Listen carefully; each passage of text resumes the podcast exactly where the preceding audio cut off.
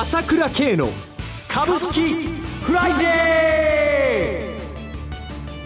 ー。この番組は朝倉慶の情報を発信する株式会社 ASK-1 の提供でお送りします。皆さんおはようございます。浜田節子です。朝倉慶の株式フライデー。今日も株式投資をする上で重要となる注目ポイントを取り上げてまいります。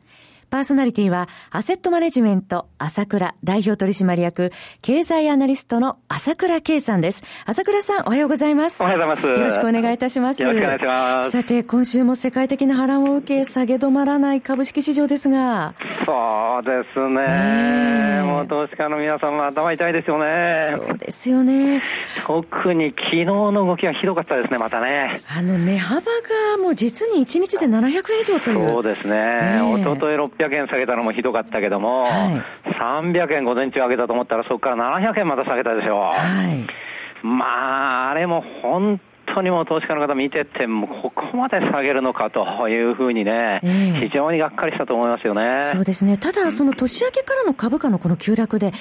朝倉さん、投資指標は売られすぎのサインが出てるようなんですが。いや、もうこれは完全に、はい、もう常に言われてることですけども、はい、まあ、騰落レシオが53%になっちゃってね、えー、久しくこんなのは記憶にありませんね。2008年にありましたけども、はい。ほとんど53%っていうのはね、えー、えー、まあ、何の指標を見てもね、はい、これは売られすぎっていうのは明らかなんだけれども、はい、でもこういうふうに徹底的に売られちゃうという現実があるわけですよね。これ、なぜここまで下落が続くんでしょうか？もうその辺のところを今日ゆっくり話したいと思うんですけれども、はい、まあ一応今日 ECB がね、まあ一応まあ政策ということで、まあ、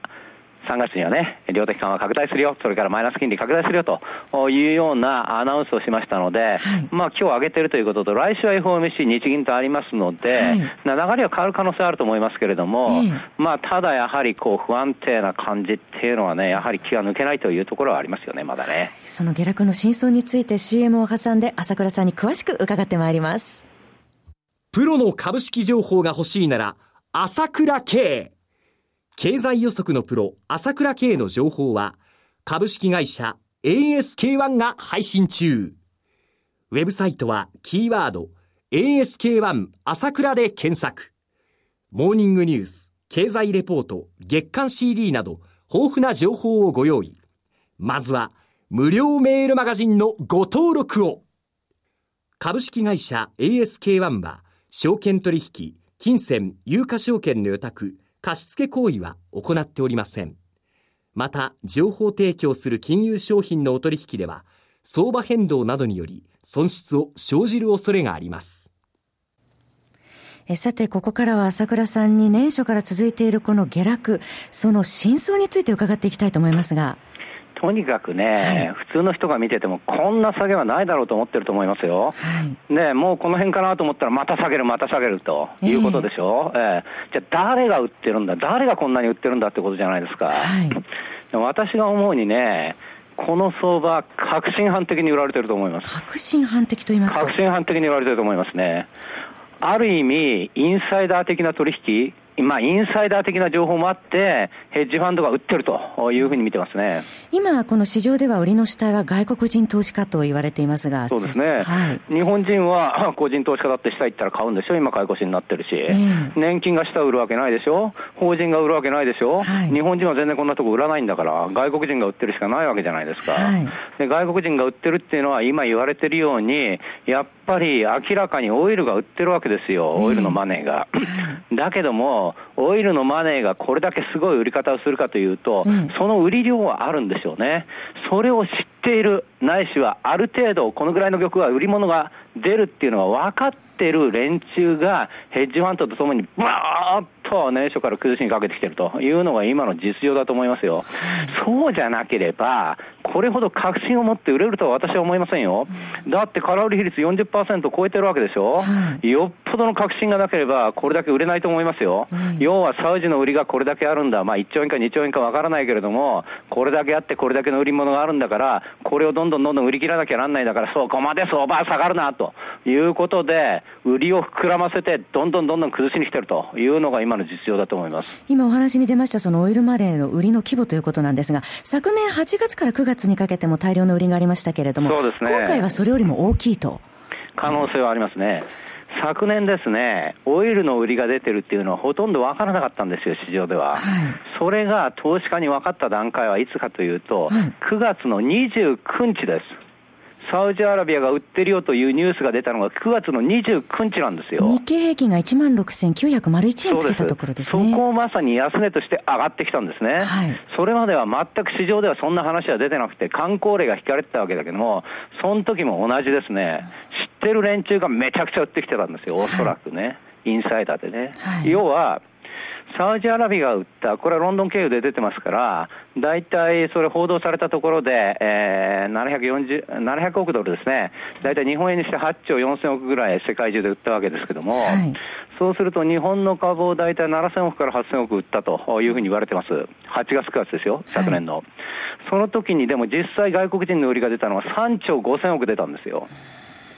ということはどういうことかというと、7000億から8000億、もちろん中国経済の不安というのはあったんだけども、はい、それにかこつけて、7000億から8000億売りがあるのが分かっているから、それとともにヘッジファンドがめちゃくちゃ売って、あそこまでの相場にしたと。で、現実にそれだけの材料を出して、サウジが売ってるよと、恐怖に陥れた瞬間から、どんどんどんどん買い戻しして、それから2ヶ月上げ続けたじゃないですか。はい、だから余計に売ったわけだ。はい、それをまた買い戻して上がったと。いうのが去年の8月、9月からの流れだったわけですね。はい、で、今年やはりですね、年初にですね、やはりああいう事件があったと。サウジがもう30歳の復興大使が非常に権力持ってますから、まあ彼が非常にタカ派的になってます。今までのサウジとは違います。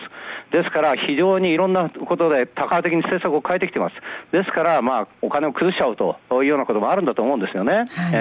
えー、その流れの中でおそらく ある一定のオーダーというのがあるんだと思うんですね。はい、これは我々には見えませんけれども、となると、どのぐらい下がるかというのがですね、あまあ予見できるという部分もあると思いますよ。はい、それが断続的に出てしまうんじゃ、玉が多すぎるんですよ。オイルマネーの売るというその玉が。えー、もちろん中国の不安とかいろいろあるんだけれども、それが一緒にあって、それと一緒にともに売っちゃってるというのが今の実情だと思いますね。そうするとしばらくこの流れは続きそうでしょうか？2回目出てきたと、1回目は去年の8月から出て、今度2回目出てきたというので、ちょっと立ちが悪いことは事実です。はい、えー、まあ、この ECB の流れ見ても分かるように、今、5年も、ドイツの5年も前、前5年もの、6年もの国債までマイナス金利になっちゃってるんで、はい、金の逃げ場はないはずなんですよ、はい、そういう意味では株に来るべき金はあるんだけれども、まあ、それを凌駕するオイルの売りが出てるというのがね、今の実情で、それは相場崩されちゃうって言ってるということはありますよね。はい、実情についてお話しいただきました。ここで一旦 CM です。